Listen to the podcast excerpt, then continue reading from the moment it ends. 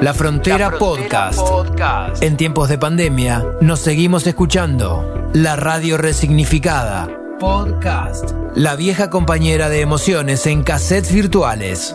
Porque tenemos que cruzar este desafío social. Podcast. Una dosis de ciencia para tranquilizar y reflexionar. Una dosis de cultura para escuchar y disfrutar. La Frontera Podcast. Quédate en casa. Saltala escuchando. Martín García, Tucumán, Mutar, la Liga Federal de la Canción, Cassette de Folclore, Campo y Naturaleza, Contador, Búsqueda de la Belleza. Estamos en la frontera, podcast en este caso, programa que va por la cuarta temporada en Radio Universidad en AM 1390, segunda parte de la provincia de Buenos Aires, hacia todo el mundo a través de la web en el www.radiouniversidad.unlp.edu.ar, porque sentimos la radio, encontramos este sistema de podcast para seguir vinculados con todos ustedes, porque además la comunicación es un derecho, un servicio esencial y informar es determinante, eh, pero también entretener en este momento de cuarentena obligatoria. Y por eso la idea es ir hablando por supuesto con especialistas, con científicos, con bioquímicos, con médicos, pero también con músicos, con actores, con escritores que nos puedan recomendar cómo pasamos, reitero, esta cuarentena obligatoria, como mínimo hasta el próximo 31 de marzo. Quiero saludarlo a Martín García, él es músico, está en Tucumán porque es tucumano y está presentando su último disco, Mutar, lo iba a presentar, o por ahora lo decimos, lo va a presentar el 15 de mayo en esta zona, te vamos a preguntar en dónde, qué expectativas tiene, pero también cómo los músicos van surfeando esta situación. Y además cuento una nota especial porque vamos tomando unos mates virtuales. Cuando intentamos pautar la nota, le digo, la podemos hacer ahora para que me haga unos mates. E hicimos lo mismo, así que ambos estamos en dos lugares diferentes, uno en Tucumán, otro en La Plata, tomando mate de manera virtual. Es una buena también medida a los que nos están escuchando. Martín, ¿cómo va? También en Radio Universidad, en la frontera Postcat. Un gusto. También, querido, qué alegría estar tomando unos mates contigo a la distancia y, bueno, sentirse acompañado, aunque sea por, por el teléfono. Sí, sin duda. También cambiar un poco los hábitos. Mira, no sé si, si vos habitualmente tomás mates eh, solo. A mí me, me, me, cuesta. ¿Viste los que toman vino y dicen soy un tomador social? A mí me pasa lo mismo con el mate. No, no me preparo mate en casa. Pero bueno, ante esta situación me parece que también está bueno cambiar los hábitos. ¿Vos sos de tomar mucho mate y solo o siempre en compañía? Yo soy de mucho mate todo el tiempo, ya sea que estoy solo o estoy en compañía. Yo siempre ando con el, con el mate cuesta en una mochilita y, y donde vaya tengo mi agüita caliente y nada, y, cuando se arma una charla seguramente también se prepara, se prepara un matecito y cuando estoy solo leyendo, escribiendo, componiendo, todo también está el mate en lado, eh, listo siempre. Martín, ¿estás en, en Tucumán dónde? ¿En qué, en qué zona de Tucumán? Estoy en San Miguel de Tucumán, en una zona, en un barrio nuevo que estoy viviendo hace poco que se llama Barrio Sur. En este momento estoy en un piso 15 y veo toda la montaña. Es casi como estar en el centro de Tucumán, pero se ve como si fuese Tafí del Valle, más o menos. Mm. ¿Y cómo viene, cómo viene Tucumán con, con la cuarentena? Aquí en La Plata y, y en la ciudad autónoma de Buenos Aires, vamos viendo algunos videos, hoy se viraliza absolutamente todo, que algunos argentinos todavía no tomaron conciencia que, que estamos en cuarentena obligatoria, ¿no? Y, a mí me, me, me, cuesta pensar en esos argentinos que salen, a, eh, que salen a pasear. En, en, tu caso, en Tucumán, desde el piso 15, ¿ves gente paseando, caminando? Sí, veo mucha gente y también me están llegando videos de gente haciendo filas en supermercados y, y cuestiones así. Creo que, que sí, que hay, que hay una falta de conciencia que, que es grave porque por ahí las cosas que llegan de, del, del hemisferio norte que están en otra en otra temporada están con frío eh, se ve que, que está muy jodida la cosa. Y ahora estamos en marzo y con un poco de calor y estamos zafando pero creo que, que hay que tomar conciencia ya cosa que, que este virus no se, no se disemine y que no colapsen por ahí lo, lo, los hospitales y ese tipo de, de servicios los servicios de salud que, que la verdad que que ante una, una situación así hay mucha gente que trabaja en los servicios que son personas de riesgo, mayores de 60 años, un montón de gente, un montón de gente diabética, o sea, también hay que ser solidario con, con la gente que trabaja en los servicios. Estamos conociendo la historia en este contexto, con esta coyuntura tan particular de Martín García, es músico, está en Tucumán, contándonos, está en un piso 15, está maquetando una fecha muy especial, la del 15 de mayo, con su laburo eh, mutar. Estás en, en cuarentena haciendo que escuchando mucha música, te sirve también para, para escribir. ¿Qué estás haciendo guardado principalmente? Sí, tomé la, la decisión de, empezar a, bueno, ya venía componiendo, porque eh, por ahí la gente, lo que sucede públicamente es una etapa eh, bastante tardía de la vida, de la vida creativa por ahí de uno. Cuando uno le saca un disco son canciones que escribió hace un tiempo y que la, las produjo, las grabó, todo. Y cuando sale un disco creo que es el momento óptimo de empezar a trabajar en el disco nuevo, aunque de eso no se hable mucho porque es la parte de, es tu, tu, tu fábrica, por decirlo de alguna manera. Y ya estoy trabajando en eso, vengo, vengo escribiendo canciones nuevas y, bueno, y ahora con esto como me, me puse de cabeza a maquetear, a cerrar canciones y a trabajar en esa, en la parte productiva, que es lo que se puede hacer.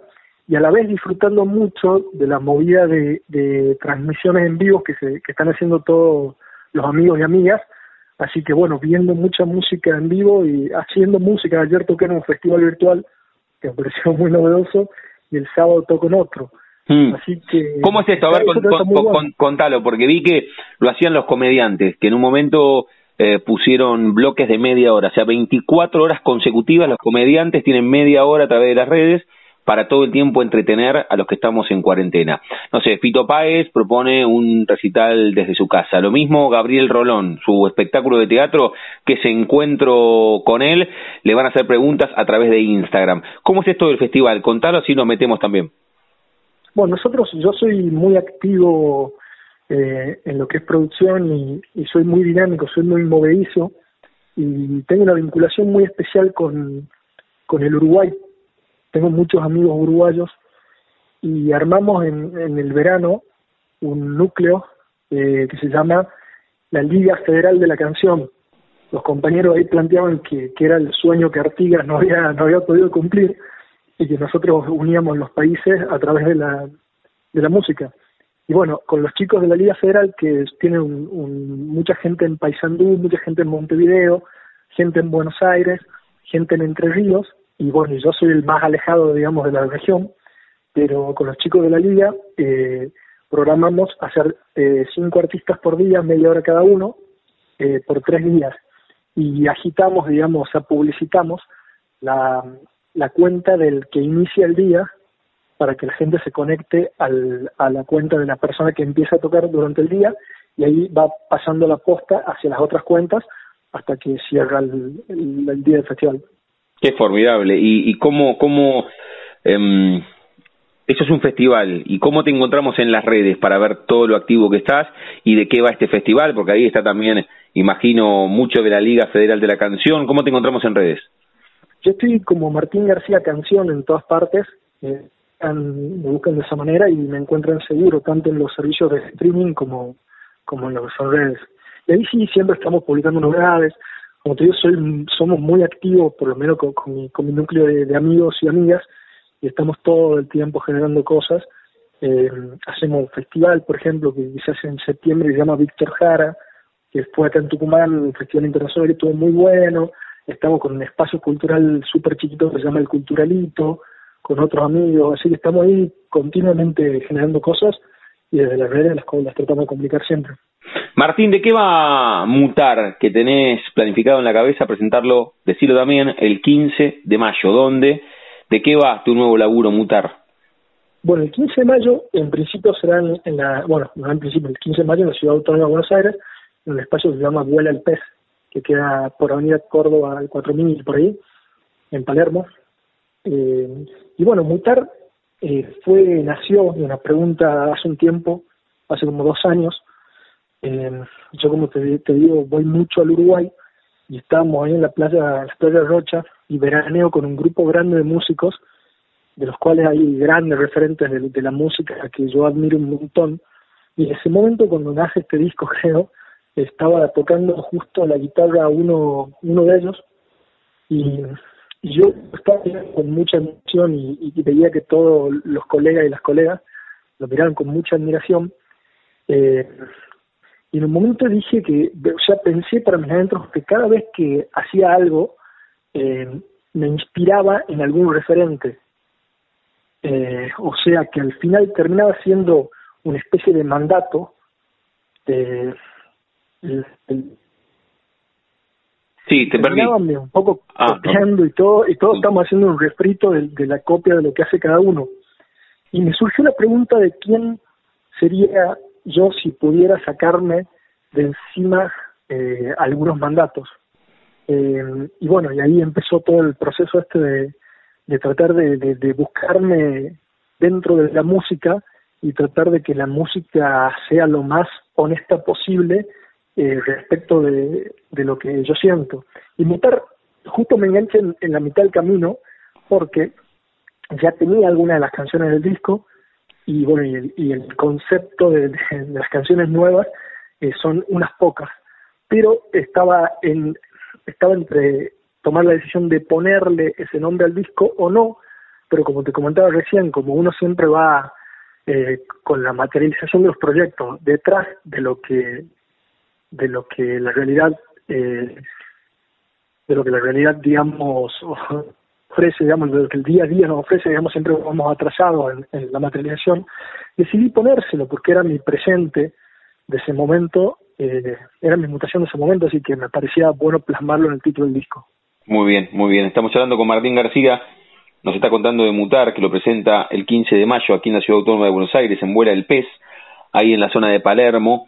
Martín, eh, hoy estás con, con este presente desde lo musical, pero siempre me gusta consultar ¿Ahí, me escuchas bien? Sí.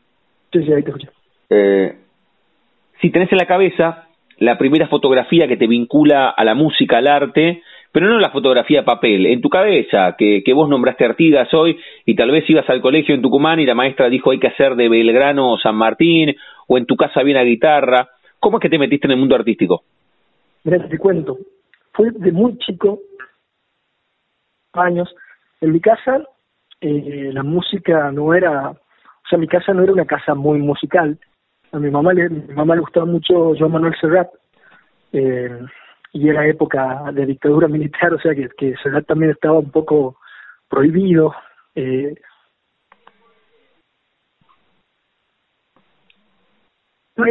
eh Martín, ahí, ahí, ahí, te había, perdido cuando, cuando me contaste lo de, lo de Serrat y de tu vieja. ¿Cómo era?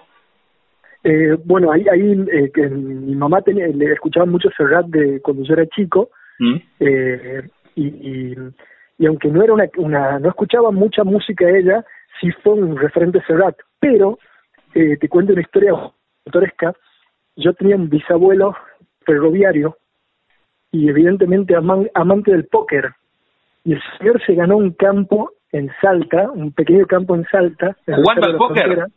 jugando al póker, el bisabuelo. Y bueno, como yo los veranos de chico los, los pasaba ahí prácticamente todo el tiempo. Y ahí encontré un cassette, un viejo cassette de folclore, y lo reproduje y ahí me enganché. No sé, ahí como dije, me encanta esto y lo quiero escuchar todo el día y, me generó una cosquillita en la panza hmm. y creo que ahí me vinculo con la música. Un cassette de folclore te vinculó directamente. ¿Y de, de qué era el cassette? ¿Te acordás de los autores? tenía tenía bastantes cosas, tenía los fronterizos, los chanchaleros, el folclore medio de los 50, así, eh, no, no nada, o sea, bueno, que era lo que se escuchaba en, esa época, por lo menos de folclore ahí en, en, esta zona, por lo menos. Mm, mm. ¿Qué, ¿Qué, pasó, Martín, cuando, cuando decidiste tomarte la música de manera profesional? Porque te debe haber pasado a vos le, pasa a la mayoría de los músicos cuando les dicen, che, pero además de qué vas a laburar, y a, los músicos, a los actores, ¿a vos te acompañó tu familia, tu hija que le gustaba Serrat, o, o también eh, veían incrédulos cómo te tomabas vos demasiado en serio la música? ¿Cómo fue? Bueno, mira, ese también fue un viaje muy largo, no es tan, no es tan corto como, como para contarlo así, porque yo empecé ahí nomás cuando, cuando escuché ese cassette a los siete años a estudiar guitarra y a, y bueno, y a, jugar a eso. Al poquito tiempo armé, armamos un dúo con un compañerito de colegio como a los 10 años y ya sí nos subíamos a tocar y todo, eh, pero en mi casa nunca la música fue vista como, como una profesión posible. ¿Cómo se llamaba tu, tu, tu compañero de, de colegio, te acordás? ¿O el dúo que armaste con él? ¿Cómo se llamaba? ¿Me tenés, Martín? Y haré eso de... Sí. Uy, te había perdido. Te, te, te, preguntaba por, por, el dúo, por el dúo con tu compañerito, ¿cómo se llamaba? Eh, en principio, eh, eh, cuando éramos dos no tenía nombre, y después se sumó un tercero, y se llamó Las Voces de la Tierra, y éramos muy chiquitos, y, hacíamos, vocalizábamos todos, teníamos arreglos vocales, o sea, mm. súper, súper trabajábamos en eso, y estábamos todos los días ensayando, y era muy divertido nos juntábamos en la casa de alguno y, siempre estábamos todo el tiempo tocando. Mirá vos, las voces de la tierra. Y me decías que, en tu casa nunca se tomaba a, o no se tomaba la música como una profesión, ¿les costó? Claro, siempre fue siempre fue vista como un hobby desde que era chico. La verdad que yo me chipié desde ese lugar como que la música era era un hobby y era una especie de, de juego. Eh, me recibí de contador en el medio, hice un, un posgrado en administración de empresa, trabajé de eso y hace relativamente, bueno, relativamente poco, ya no, pero en el año 2010 eh, dije, pará, ¿qué estoy haciendo si todo mi amor está acá y, y esto es una profesión y bueno, se puede hacer música? Y ahí empezó, digamos, el camino de la música profesional. Mirá vos qué loco esto que contás.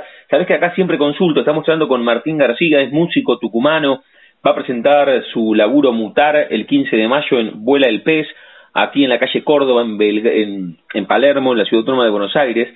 Pero siempre pregunto, Martín, en este caso el músico a quién le había ganado, le ganó al contador definitivamente en ese 2010 cuando llegaron eh, palo a palo arriba del ring y, y, lo terminó venciendo o también en el camino quedó algún otro, no sé, tenías 10 o 12 y te gustaba jugar al fútbol, ¿cómo fue?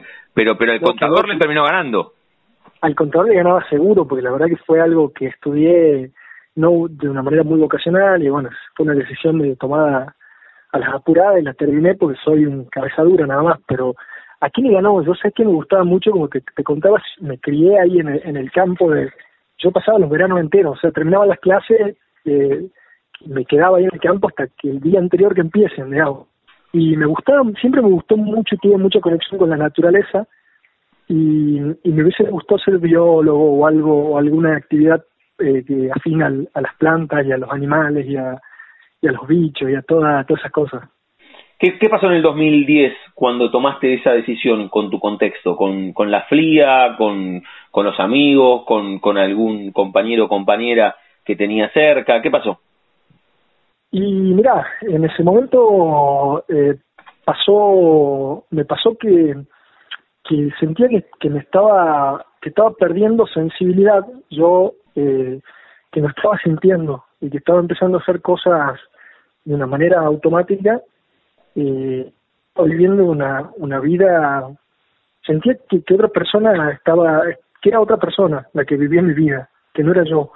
En ese momento como que empecé a, a tratar de conectar con con lo que sentía con, y con qué amaba pero más que nada por un tema de de que no estaba, no me estaba sintiendo bien, no estaba feliz, por decirlo de alguna manera. Y cuando empecé a buscar, eh, bueno, o sea, todos los caminos me, me conducían hacia, hacia la música. Empecé de vuelta a estudiar y, y pero ya siendo grande y, y habiéndome sacado algunos mandatos del medio, dije, eh, pero pará, si yo quiero esto, trabajando para esto. Y empecé, bueno, ahí a, a laburarlo. Fantástico, es un gran mensaje en este momento de Martín García. Eh, Martín, bueno, vos, vos estás presentando tu laburo, Mutar, pero lo que charlas también con colegas, esa relación que tenés con, los uruguayos, la Liga Federal de la Canción, ¿cómo es la nueva era de las redes sociales que se presenta de un tema? Ya no se le da tanta bola al disco conceptual. Bueno, vos estás presentando Mutar, me, me decir, Damián, pero ¿qué me estás diciendo? Pero, ¿qué vas charlando con colegas? ¿Se apuesta mucho un tema con un videoclip? ¿Cómo te llevas vos? Sí, mira, yo, yo creo también por el tipo de, de música que, que hacemos, eh, que nuestra que nuestra música es totalmente de nicho, eh, nunca será mainstream, creo. es como, como desde ese lugar eh, no estamos en el foco para bien ni para mal. O sea, no estamos en el foco para que nos consuman, pero no estamos en el foco para hacer concesiones respecto de, de nuestra de nuestra propuesta artística y, y con los amigos que, que converso y, y que están cerca mío trabajando, estamos en la búsqueda de la belleza, o sea, no tenemos otra y, y tratamos de no ceder. si no hacemos cosas más bellas porque no podemos o porque estamos limitados en este momento en nuestras capacidades o lo que fuere, pero la verdad estamos en una búsqueda honesta por la belleza. Es una buena reflexión, ¿eh? Es una muy buena reflexión que sirve para todo orden de la vida, ¿no? Intentar hacer lo mejor que podamos desde el lugar que nos toca, nada más y nada menos. También con un toque estético en este caso, porque vos decís la búsqueda de la belleza, nada más y nada menos, Martín. Ahí, ahí, ahí va, ahí engancho vuelta, creo. Que te decía que, era, que, es, un gran mensaje, ¿no? Eso de la búsqueda de la belleza que, que charlas con tus colegas. Sí, creo que sí, y a la vez también, también veo, hace un tiempo que vengo también haciendo un análisis de que, de que hay mucha gente que dejó de hacer música y empezó a generar contenido, o sea, eh, vendiendo su carrera, o sea, eh, vendiendo o haciendo una oferta de, contenidos eh, más onda eh, youtuber o algo así, eh, pero sin querer. O sea, es como que, que se pusieron una zanahoria de los likes adelante y empezaron a hacer concesiones respecto a su contenido no buscado, eh, o sea, no buscado desde su intención original, sino que fueron llevados así como una onda youtuber y no terminan de definirse si son, si son instagramers, eh, youtubers eh, o músicos. Y eso también me parece que, que está, está bueno planteárselo porque eh, la, la, relación con las redes está buenísima, es un gran un gran lugar para, para mostrar lo que uno tiene, pero a la vez eh, no hay que ser esclavo de las redes, creo. También. Está más bueno ser ser esclavo de la belleza que de las redes. A eso, a eso iba por ahí lo que te decía al principio. Ahí está el concepto de, de Martín García, músico tucumano, que va a presentar, pongámoslo, eh, decretémoslo el próximo 15 de mayo, ojalá, porque si vos podés presentar mutar, Martín, va a significar que, que la Argentina eh, va mejor y que ya no vamos a estar en cuarentena y, que, que, todo va a volver, entre comillas, un poco más a la, a la cotidianeidad, a la normalidad que, que, tenemos cada uno en nuestras respectivas vidas. El 15 de mayo, entonces, en Vuela el Pez, en Córdoba al 400, ¿contaste ahí en Palermo? No, 4.300. 4.300. Eh, va a estar presentando Mutar. Sí, vamos, vamos con una banda, eh, con el, con Erika Aguirre el bajo, que es un amigo de acá, y con Carlitos Andújar a la percusión, que tiene una particularidad, decidimos armar percusión con materiales reciclados, eh, y bueno, ya estamos armando un set hermoso con un tacho de, de pintura, con un bombo de un tacho de, de 20 litros, y, y ahí estamos armando cositas y suena zarpado aparte, así que estamos, estamos muy contentos también con eso. Martín, cerramos cada una de las charlas en la frontera y también lo hacemos en la frontera podcast, aquí en el aire de universidad y en cualquier lugar del mundo, cuando esto se convierta en un link, jugando con el nombre de nuestro ciclo y a todos les pregunto si tienen un momento frontera en sus vidas, que no refiere a un lugar geográfico, sino un momento rupturista, bisagra, que puede ser desde lo personal o que puede ser desde lo profesional, que vos me digas, mira, la primera vez que me subí un escenario, o cuando teníamos ese dúo con mi compañero de colegio, o cuando en el 2010 deseché mi carrera universitaria de contador y me dediqué 100% a la música, o alguna charla con algún familiar, o algún viaje con amigos, o, algún viaje a Uruguay, o la Liga de la Federal de la Canción, o haber encontrado ese cassette de folclore cuando tenías un puñado de años. ¿Tenés un momento frontera en tu vida? ¿Podés elegir uno? Creo, creo que el momento frontera es ese que te contaba hace un par de años cuando me pregunté quién era yo cuando no quería ser otro. Creo que ahí mi vida empezó a, a tomar un sentido que, que va muy contracorriente, pero pero que me hace sentir muy seguro de dentro del miedo de ir contracorriente, porque es muy difícil eh, no seguir las voces de nadie, eh, sino escuchar la mía, eh, me, me resuena muy bien a mí y me hace muy bien. Creo que ese es mi momento frontera. ¿Sabes que cuando hablamos con músicos les damos la opción que elijan un propio cierre musical? ¿Qué canción de mutar si es que la podemos encontrar en YouTube, en Spotify o que vos me puedas mandar, ¿te gustaría que ilustre musicalmente el cierre de este diálogo aquí en la frontera podcast en el aire de universidad?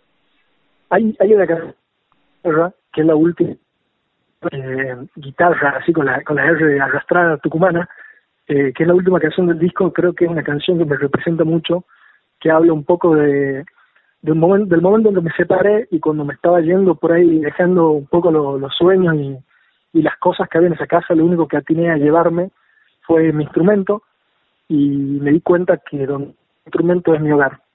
Mm. ¿Cómo dijiste que era el nombre de la canción? Guitarra. Guitarra, guitarra. El instrumento era mi hogar, formidable, formidable. Ahora sí, la última, ya que estamos en esta etapa de, cuarentena obligatoria, y, por supuesto vos sos músico eh, y vas a recomendar tal vez escuchar algo de música, pero ¿qué, ¿qué, viste en este último tiempo? ¿Alguna serie, alguna peli, algún libro o algún disco que quieras recomendar más allá de lo que vos haces, Martín? Mira, estoy, estoy muy, muy eh, manija con, con dos artistas eh, que ya te digo cómo se llaman, porque son unos artistas brasileños. Uno se llama Castelo Branco, que tiene un disco del año 2017, que no recuerdo el nombre, a ver si lo encuentro acá en la tele, pues estoy muy manija con, con, con, su, con su artista. Hay eh, Castelo Branco y otro que se llama Tim Bernardes, que también es brasilero, me volaron la cabeza estos días y estuve escuchándolos un montón.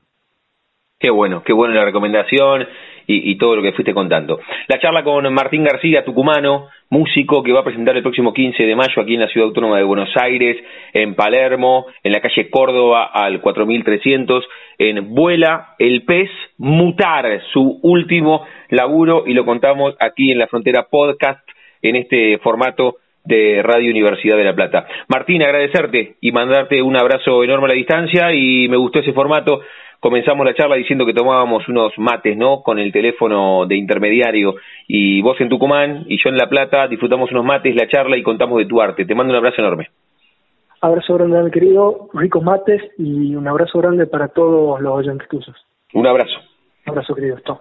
Después de tanta vuelta descubrir que tengo el hogar dentro de una guitarra. Sentirla vibrar, saberme en casa, saberme en casa, en casa. Después de tanta noche descubrí que soy madera de nugal y vino, que soy metal y nylon sin destino, destino. Guitarra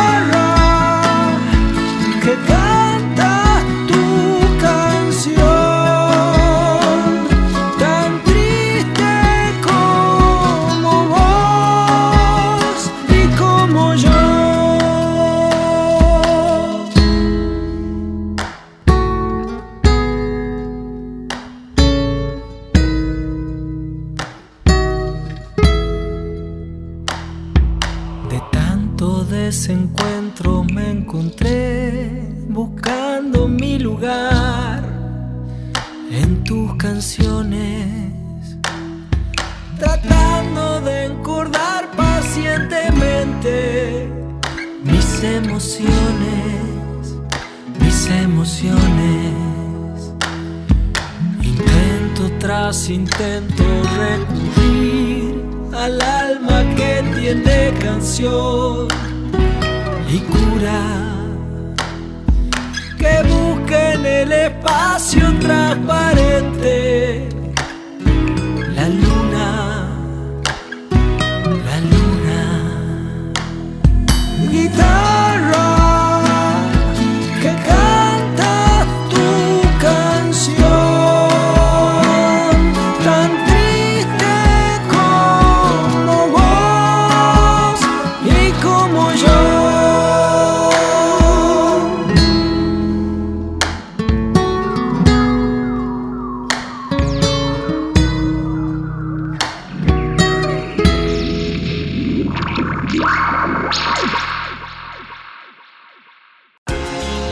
jet lag ni aduanas. Las fronteras están solo en las cabezas. La Frontera Podcast. Alejandra Libenson, psicopedagoga, psicóloga, escritora, combate violencias invisibles, infodemia. La empatía es un valor, dice. Refugio, comunicación. UNICEF, coro, teatro con Julio Chávez. Estamos en la frontera, este programa que surgió en el aire de Radio Universidad y que también en este tiempo de pandemia de coronavirus en la Argentina convertimos la frontera en la frontera podcast, encontrarnos con todos ustedes en este formato virtual, quedándonos en casa, pero además esta propuesta de hablar desde el lado de la ciencia para tranquilizarnos y además después sumarle alguna charla con algún eh, escritor, músico, actor. En este caso cumple ambos requisitos. Quiero saludarla a Alejandra Livenson, que es psicóloga, psicopedagoga, bueno, además escritora, hace radio y combate las violencias invisibles. Y tanto hablamos en estos días de estamos combatiendo a un enemigo invisible, que es el coronavirus, así que está bueno charlar con ella de todas estas temáticas. Alejandra, ¿cómo va? Mi nombre es Damián, aquí en el aire de la Frontera Podcast, este programa que surgió en Radio Universidad de La Plata, la primera emisora universitaria en todo el mundo. ¿Cómo andamos? ¿Cómo estás, Damián? Buen día. Bueno, bien, bien. Sabes que cuando te consultaba como, que que te presentase, eh, me, me, me pareció muy atractivo esto que marcabas, ¿no? Esto de, bueno, vos en el cotidiano y hace mucho combatís contra violencias invisibles y si hay algo bien claro en este caso es que estamos combatiendo contra un rival invisible, ¿no? Sí, yo creo que es importante, más allá de esto, entender que esto no es una guerra, ¿no? Porque somos todos eh, democráticamente parte de esta situación en su conjunto y de esta sociedad en su conjunto y nadie nos está atacando humano, ¿sí? Entendemos que es un enemigo invisible porque es un virus, porque no sabemos de dónde proviene, cómo se comporta, pero sí lo que sí sabemos es qué comportamientos tenemos que tener como personas para combatirlo. Por ejemplo, la mejor vacuna es el aislamiento, pero como no todo el mundo acepta los límites, ese aislamiento se ha convertido en preventivo y obligatorio para que entendamos la necesidad de hacer lo que tenemos que hacer, que es quedarnos en casa. Esta cosa invisible, esto invisible, lo que hace es que algunas personas, por sus características de personalidad, no lo crean y digan, ah, ¿qué me va a hacer esto? ¿no? Cierta omnipotencia, soberbia, falta de sentido común, falta de empatía, y otras personas se van al otro extremo y se paralizan por angustia o ansiedad. Y que también es peligrosa, porque la angustia y la mm. ansiedad baja, las defensas. y al bajar las defensas, la gente está más propensa a enfermarse. Entonces, tal vez los psicólogos como yo, que estamos en los medios, tenemos que entender que tenemos que ayudar a prevenir estas violencias invisibles, como por ejemplo el exceso de información, el acoso, eh, que puede asustar mucho a la gente. Viste que ahora está circulando un término de la Organización Mundial de la Salud que se llama infodemia. Que, ¿Sabías que existía ese término? ¿Lo escucharon? Lo había escuchado, lo había escuchado, pero me encantaría que lo profundices porque además en este momento principalmente todo lo que necesitamos es que, un psicólogo o psicóloga nos hable y también nos tranquilice, ¿no? Y que nos merme la ansiedad. Bueno, la infodemia es eh, eh, un concepto que habla de un cierto exceso o abuso de información de fuentes no confiables, que hace que la gente quede, quede expuesta tanto como al virus, al virus de la información que no es fidedigna, y por lo tanto se enferma de esa información. Por eso se le dice a la gente que vaya, vaya a fuentes confiables, a lo que dice el Ministerio de Salud, el, nuestro presidente, la Organización Mundial de la Salud, y no le haga caso a los WhatsApp o a todos los mensajes que circulan, y saber que claramente la vacuna es lavarse las manos y quedarse en casa, no hay más que eso. Parecía, yo vi un meme, no sé dónde, que decía, pensar que en el siglo XXI íbamos a hablar de autos voladores y nos están enseñando a lavarnos las manos, ¿no? Mm. Eh, bueno, yo creo que es esto, ¿no? Tomar conciencia de la necesidad de hacernos responsables y parte de la curación, sabiendo que no estamos por estar eh, eh, guardados en nuestras casas aislados como sociedad. Todo lo contrario, tenemos que estar unidos, no físicamente, pero sí desde el corazón y desde las almas. Y nos tenemos que cuidar. La gente que anda circulando por la calle o que hace cuarentenas VIP tomándose aviones privados, eh, no está dando un muy buen ejemplo, me parece. Esto desde, mm, Alejandra, desde la cuestión psicológica, obviamente que es muy difícil porque cada uno de ellos, los que no respetan la cuarentena, debe también responder a cuestiones muy puntuales. Pero se puede, sin, sin hacer un abordaje sociológico, pero se puede por lo menos bosquejar por qué los que ante la recomendación del Ministerio de Salud, del presidente con su ocupación y preocupación nos dice, bueno, la vacuna hoy eh, literalmente no está. La vacuna es quedarnos en casa y lavarnos las manos. ¿Por qué esas personas saltan la cerca ante la Bueno, mira, de que... yo... Sí, no, no, perdón, perdón, interrupción. No, eso, por, por, ah, por- ¿por qué lo hacen?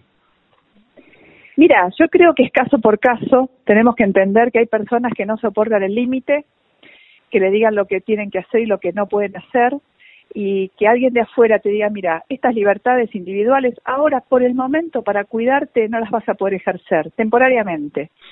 Esto no lo, no lo soportan, no lo soportan.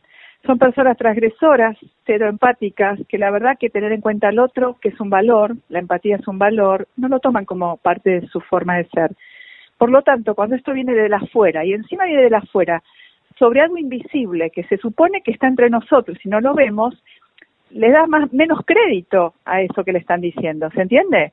Sí. No es que te dicen metete en un refugio porque te van a caer bombas, te dicen metete en un refugio, que es tu casa, para así te podés cuidar y cuidar a los demás, porque si no ese virus puede aparecer en tus abuelos, tus tíos, tus primos, tus vecinos, la sociedad. Entonces, las personas con ciertas características, yo no te diría sociopáticas, pero con ciertas características narcisistas, que están primero ellos, después ellos y después más tarde ellos, les cuesta mucho tener en cuenta al otro. No sé si te responde. No, sí, sí, sí, por supuesto. No, me encantó aparte de cuando, cuando diste esa vuelta y, y encontramos, reitero, más allá de la, la cuestión muy particular de cada uno de ellos, me gustó que los englobes como narcisistas, ¿no? Eso de primeros, pri- primero yo, segundo yo, tercero yo. Sí, y que en realidad pensar en uno es pensar en el otro, porque si yo eh, me cuido a mí mismo, cuido al otro, y si cuido al otro, me cuido a mí mismo. En realidad, parte del narcisismo tendría que incorporar la categoría del otro. Mira, hay un, un infectólogo que ya no está en este mundo, pero que yo admiro profundamente, que se llamaba eh, eh, Paco Maglio, que fue un infectólogo que estuvo en el Hospital Muñiz, y que él decía, la ética es el otro y su hijo, que está en la, en la Comisión de Bioética de la Fundación Huésped, lo retoma como abogado, diciendo que en este momento pensar en uno es pensar en el otro y pensar en el otro es pensar en uno, y que es un concepto de ética que tenemos que incorporar quienes todavía no lo han incorporado. Y la ética tiene que ver con el respeto por lo que hay que hacer, no cuestionar la autoridad, aceptar, esto va a pasar, pero cuanto más anormal sea nuestra vida ahora, más normal va a volver pronto. Mm. En cambio, si transgredimos, rompemos, hacemos lo que queremos, lo más probable es que esto nos dure mucho tiempo, Sí. con un costo, sí, con un costo altísimo, claramente, ¿no? Sí, prefer- eh, preferible estar 10 días encerrados todos a que algunos no lo cumplan y lo vayamos pateando, pateando, pateando, pateando y que dure meses, ¿no? Exacto, pero lo que pasa es que hay gente que no sabe convivir consigo misma. Eh, y tampoco con su familia, porque su forma de vida es tal vez estar tres, cuatro horas en la casa y luego estar fuera de la casa. Por lo tanto, es un reaprendizaje, hay que deconstruir, construir, armar nuevos modelos de familias, rituales, organizaciones internas, anticipación. O sea, hay que hacer un montón de cosas que uno tal vez las naturalizaba y las hacía eh, este, automáticamente y que ahora ya no sirven más, como esto de tocarte la cara, viste, más o menos lo mismo. Antes vos te levantabas, te ibas a laburar, tu mujer se quedaba por ahí en las tareas de cuidado, o al revés, los chicos iban a la escuela, ahora los chicos están en casa, tu marido no se va a laburar, ni vos tampoco, la casa hay que limpiarla, hay que cocinar, ayudar a los chicos que hagan la tarea, y esto implica un esfuerzo. Y lo mismo sucede a la gente que está sola y que tiene actividades por fuera sociales, que va al coro, que va a clases de inglés, a sus pilates, que se encuentra con sus amigas a tomar el té, sus amigos, a jugar al póker, qué sé yo, te estoy inventando. Esto también hay que repactarlo y pensar cómo no perder esos vínculos afectivos sociales sin salir de casa. Entonces, la tecnología, que siempre se habló demonizándola, ahora es un- una amiga Mm. para todo esto. El tema es que hay gente que no la sabe usar. Entonces, tal vez que habría que capacitar gente para que ayude a la gente adulta mayor, que es la que más le cuesta, ver cómo incorporar la tecnología a sus vidas, cómo los nietos las pueden llamar por teléfono, verse por la camarita, cocinar en tiempo real, charlar, tomar un mate, todo lo que genere vínculo. Eso es lo importante ahora, que aislarse físicamente no es aislar las almas. Está bueno, No está te dejo bueno. hablar, no te, Sí. no te dejo hablar. No, no, pero, pero ¿sabes por qué me quedaba con esto? Porque ayer hice un vivo en estas últimas bueno, en estos últimos días lo vimos a Fito Páez haciendo un recital por la televisión pública y por Radio Nacional. Lo vimos a Gabriel Rolón, que, que un poco dice lo mismo que vos y que hizo un vivo de Instagram, un poco de esto, ¿no? La responsabilidad también de esas personas que son tan trascendentes en las sociedades. Ahora, yo también me quedaba con ese concepto que, que hay que deconstruirse, volverse a construir, hay que reencontrarse, ¿no? Es un momento como para charlar principalmente con el espejo, más allá de, lo, de, los que viven en familia y reencontrarse con las familias. Pero también, aunque uno vive con la familia, es un momento para charlar con uno mismo, con, uno mismo, con el espejo. ¿Cuántas veces decimos, eh, me gustaría estar en casa para leer aquel libro, aquella película, aquella serie? Y hoy tenemos todo ese tiempo y, y, y como también cuando tenemos un montón de tiempo entre las manos no sabemos muy bien qué hacer con eso. Mira, vos tocaste un punto importantísimo. A veces el, el exceso de tiempo angustia, eh, porque uno tiene que organizar ese tiempo. Porque viste que a veces le pasa que la gente los domingos le agarra la depresión, porque no va a trabajar, porque está en su casa, porque hay que administrar el propio tiempo y organizar el propio tiempo, porque a veces ese tiempo sin límites hace que uno se pierda. No sé si va por ahí tu pregunta. Sí, sí, sí, pero, pero además, eh, además del tiempo, ¿sabes qué? En, en el en el reencontrarse con, con de verdad la situación que, que a uno le gusta o que no, o, o encontrarse con, con, las peores partes de uno también. Claro, ahí voy. En ese tiempo sin tiempo de estar en la casa, uno se tiene que encontrar con uno en algún momento. Y no sé si todo el mundo está preparado para encontrarse con uno mismo. Y este es un gran desafío. Y a lo que yo eh, le sugiero a la gente en las consultas eh, que tengo con, con mis pacientes online, que no es el tiempo de tomar grandes decisiones y expresarlas, sí es el tiempo de revisar ciertas decisiones que tal vez uno tenga que tomar, pero no es el tiempo de exponer, ay, no sé más si me quiero quedar con vos en casa o separarme, no sé si los chicos tienen que irse a vivir al exterior o no, no sé si comprar esto acaso, o sea, no es el momento de tomar grandes decisiones, porque uno en la en las crisis y con el miedo se puede equivocar. Pero sí es importante también tener cierta intimidad dentro de la casa para encontrarse con uno mismo. Y esta intimidad tiene que ver con que, por más que seamos varios, respetar los espacios de cada uno. Y si estás solo, también respetarte esos tiempos de ocio, pero también organizarte una rutina para no angustiarte. Bien, es una es una gran una gran respuesta de Alejandra Livenson, con ella estamos hablando, psicóloga, psicopedagoga, escritora. El, programa de radio, porque tenés una manera muy, muy especial de contar, muy didáctica, muy llevadera, con un tono muy especial. ¿Dónde te podemos escuchar, Alejandra, con todo esto que estás contando? ¿O si va por otro lado el, el programa de radio? Te cuento, el programa de radio que tengo se llama De esto queremos hablar, es un programa que sale en vivo los martes de 15 a 16 en la RZ de Grupo Sónica y significa, de esto queremos hablar, es tenemos el espacio para poder pensar en voz alta sobre la prevención, sobre las violencias invisibles en el mundo de hoy y empezar a desnaturalizar lo que creemos que está bien y tal vez no lo está. Así que tengo entrevistados, eh, segmentos, buenas propuestas y buena música. Así que te agradezco el espacio para, para que la gente si quiere seguir el programa o me quiere seguir a mí en arroba Alejandra Libenson en Instagram, me puede acompañar en ese espacio eh, online. Livenson con B larga y con S, como suena. exacto, arroba Alejandra Livenson. Con ella estamos hablando, antes de hacerte algunas consultas más, desde lo personal, Alejandra, eh, algo recién contabas a los que viven, bueno, con la familia, a los que vivimos solos, esto de, te iba a preguntar desde la psicología, y por supuesto a través de un programa de radio y cada uno tiene su terapeuta personal, pero sí algunas algunas recomendaciones en general, esto lo que vivimos solos, bueno, respetar el, tiempo de ocio, pero igual armar una rutina, ¿qué más en general el que está escuchando y que vive solo o, vive en familia o vive en pareja? Tememos que va a haber récord de, de separaciones una vez que termine la cuarentena, ¿no? Sí, en principio ser fiel a uno mismo en estos, en estos tiempos. Y si uno ya tenía organizada una vida, a ver qué de todo eso lo puede sostener si sos madrugador, seguí madrugando, bañate, desayuná, armate una rutina de trabajo. Si estás haciendo homeworking, tenés la suerte de poder seguir trabajando, hacelo, corta para comer, tómate un tiempo para ver redes sociales, o sea, sostené lo que ya tenés. Y si no tenés rutina, porque, qué sé yo, estás en la facultad y todavía no tenés las clases online, proponete, inventate, construite algo para hacer, para que en ese tiempo infinito, que es el tiempo sin tiempo, cuando uno no sabe hasta cuándo duran las cosas y hay incertidumbre, poder ordenarlo, porque así como a los bebés y a los niños pequeños el orden nos, les, los calma, a los adultos también nos calma la ansiedad. Así que esa es mi mayor recomendación.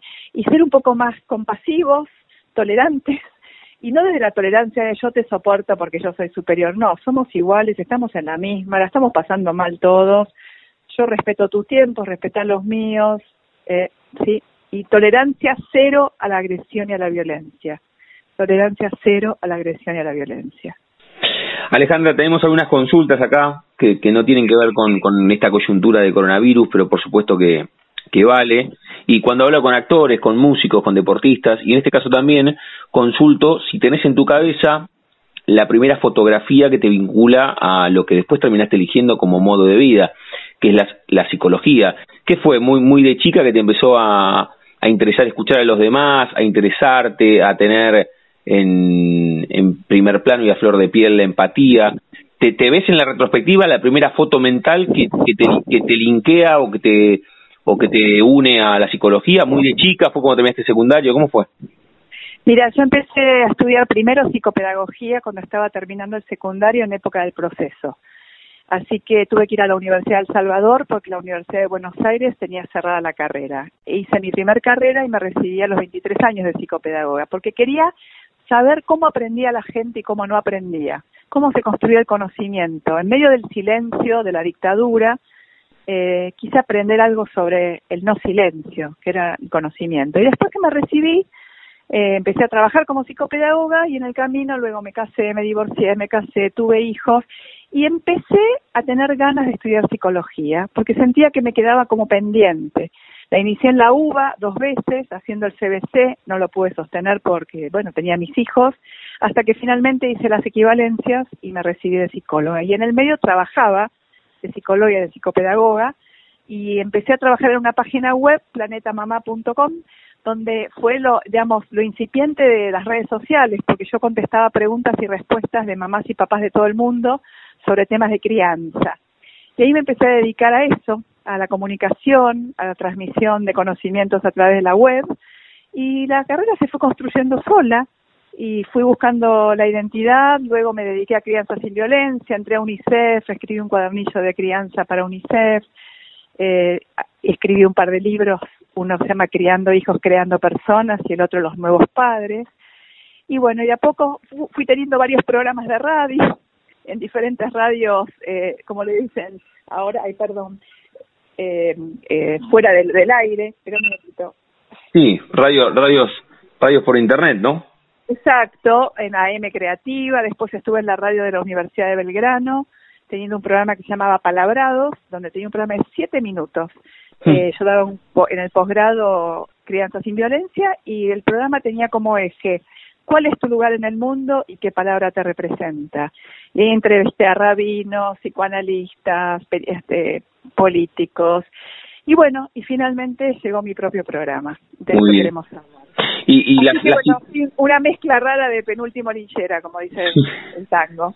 eh, eh, la, la, la psicóloga en algún momento se debatió contra alguien, por esto que vos decías, bueno, estudiaste eh, psicopedagogía y después contaste un poco tu historia, muy vinculado con, con lo que nos pasa a todos, con, con la vida, esto de te casaste, Sí. te divorciaste, tuviste, tuviste Sí. hijos, pero, pero quedó alguna en el, en el camino, digo, desde, desde la cuestión de, de pulsión tal vez de arte, que a los cuatro o cinco te gustaba tocar la guitarra o cantar o te gustaba algún deporte y, y después no, no pudiste, la psicóloga le, le terminó ganando a alguien o, o está bien porque además lo, lo vinculaste también con la comunicación que es lo que te gusta? Creo que se fue armando el cuerpo teórico, sumando todo lo, lo que fui aprendiendo en el camino. Aprendí teatro con Julio Chávez, Mm. aprendí mimo, improvisación. Me metí en todo. Yo creo que lo que más me, me sostuvo en la vida y me sostiene, y esto lo aprendí de mis padres, mi padre era locutor, mi madre es vive, tiene casi 90 años, eh, y es activa, vital, fue una de mis entrevistadas, que lo pueden ver en mi canal de YouTube, que le hice una entrevista en Apalabrados. La palabra que me, que me representa a mí, entre otras cosas, es curiosidad. Curiosidad y aprendizaje. O sea, yo aprendo todo el tiempo, todo el tiempo. Necesito aprender. Es más, tengo un segmento en mi programa de radio que se llama En modo aprendizaje, donde yo le pido al entrevistado que me enseñe algo a mí. y, y soy feliz, te juro que soy feliz eh, aprendiendo. Creo que ese es mi eje en la vida. Por eso me metí en los medios, porque me encanta, me encanta ir a los programas y me dicen, ay, ¿no estás cansada? No, disfruto, soy curiosa, cholula, eh, tengo a, a Lacan, Freud y la revista Caras en Hmm. Mesita de Luz. Qué bueno. Ahora, ahora está buenísimo esto porque mientras contabas eh, el recorrido de tu vida, se me venía a la cabeza el doctor Cormillot que lleva sus conocimientos de la medicina a la comunicación y, y Sí. también es, y, y también es todo un arte y lo tuyo también desde la psicología volcarlo a la comunicación ustedes tienen un saber pero que además lo terminan construyendo como un cassette a la vieja usanza eh, y, y- y lo ponen en los medios eh, tam- también Sí. tie- tiene todo un arte eso no Sí, yo tengo un solo problema, que yo no tengo auspiciantes y no me pagan todavía. Eh, pero bueno, ya vendrá. Yo creo que en algún momento todo vuelve, lo lindo y lo feo. Eh, y yo espero que en algún momento tener la posibilidad de poder tener un sustento económico que me permita sostener más estos espacios de comunicación en los medios, porque yo me sostengo por el consultorio, claramente, ¿no?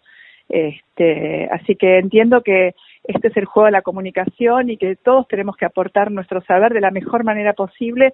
Y a mí me, me sale naturalmente, no, no me cuesta, lo disfruto, lo quiero compartir. Antes de la última, con Alejandra Libenson, psicóloga, escritora, psicopedagoga, tiene programa de radio, la pueden buscar en sus redes sociales. Antes de la última, que, que siempre jugamos con el nombre de nuestro ciclo, te pregunto, ¿y la actriz con Julio Chávez quedó ahí? ¿La tenés, la tenés ahí o en algún momento puede pasar a un, a un plano más protagónico?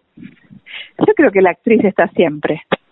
Yo creo que uno ocupa roles en la vida y, y de hecho me olvidé contarte que otra de mis, redes sociales se llama Microescenas de Crianza, donde trato de poner al aire situaciones de la vida cotidiana en, en los padres cuando están criando a sus hijos.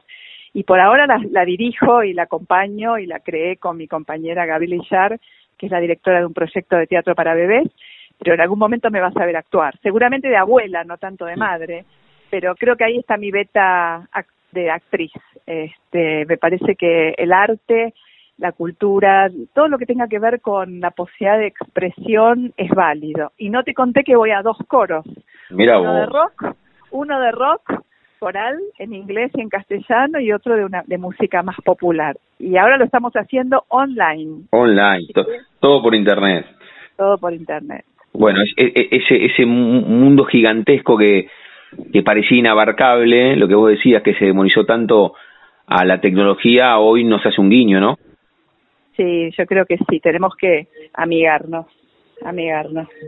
Alejandra, cerramos cada uno de los programas jugando con el nombre de nuestro ciclo. A todos les pregunto si tienen un momento frontera en sus vidas, que no refiere a un lugar geográfico, sino un momento rupturista, bisagra, decisivo. Sé también que es difícil elegir uno solo a veces, que puede ser desde lo personal o desde lo profesional, esto que vos contabas, haber Sí, eh, estudiado psicología, haberte recibido, haber hecho algún viaje, la relación con, con tus viejos, haber sido madre, no sé, al- alguna, alguna sesión muy particular de alguien que te haya enseñado algo. ¿Tenés un momento Eh, frontera en tu vida? Sí, eh, yo creo que frontera, bisagra o puente, diría yo. Eh, Uno tiene que ver con el con haber tenido un cáncer de mama y haberlo superado hace más de 10 años. Eh, otro, eh, la- el crecimiento de mis hijos, eh, la independencia, por supuesto, una hija en Francia, dos hijos acá en Argentina, cada uno viviendo su, su espacio, y un divorcio también, que es un duelo muy profundo después de muchos años de, de estar compartiendo una vida familiar, pero que de todo eso se sale y se aprende y uno se reencuentra con sí mismo. Como de esta situación. Alejandra, agradecerte por este rato. Me gustaría que a modo de cierre vuelvas a contar dónde te podemos escuchar, tus redes sociales, si te podemos ver en YouTube. Y también dos cosas. Eso, primero que repases dónde te podemos encontrar y dónde te podemos escuchar y dónde te podemos ver. Y un último mensaje en este momento de coronavirus y qué hacemos con, con nuestras psiquis individuales. Bueno, te agradezco el tiempo y te cuento que me pueden encontrar en la RZ del Grupo Sónica, en mi programa De esto queremos hablar, los martes de 15 a 16. Y en mis redes sociales, Alejandra Libenson, y mi canal de YouTube, Alejandra Libenson, y Facebook con el mismo nombre. ¿Y qué otra cosa te puedo decir? Que este es un momento para detenernos, para escucharnos, eh, ir a las fuentes fide- fidedignas de lo que hay que hacer y respetar la cuarentena, respetar y hacer lo que tenemos que hacer. Y hacer lo que tenemos que hacer es quedarnos en casa. Por favor, seamos este, humildes, seamos obedientes, palabra que odio decir, pero en este caso hay que hacer lo que tenemos que hacer. Esto es lo que tengo para decirte. La charla con Alejandra Livenson, aquí en La Frontera Podcast, este programa que surgió en el aire de Radio Universidad, y ahí vamos, con eh, hoy la tecnología de aliada. Alejandra, gracias por este rato y seguiremos en, en contacto. Te mando un beso enorme. Gracias a vos, un abrazo. Chau, chau. Chau, chau. La Frontera Podcast. Apasionados, esclavos, conscientes de la radio. Nos acompañamos, lo pensamos, lo sentimos, lo escuchamos. Somos La Frontera Podcast. Juan de Vega, Diego Carrera, Puma Gaspari, Julián Álvarez y Damián Zárate.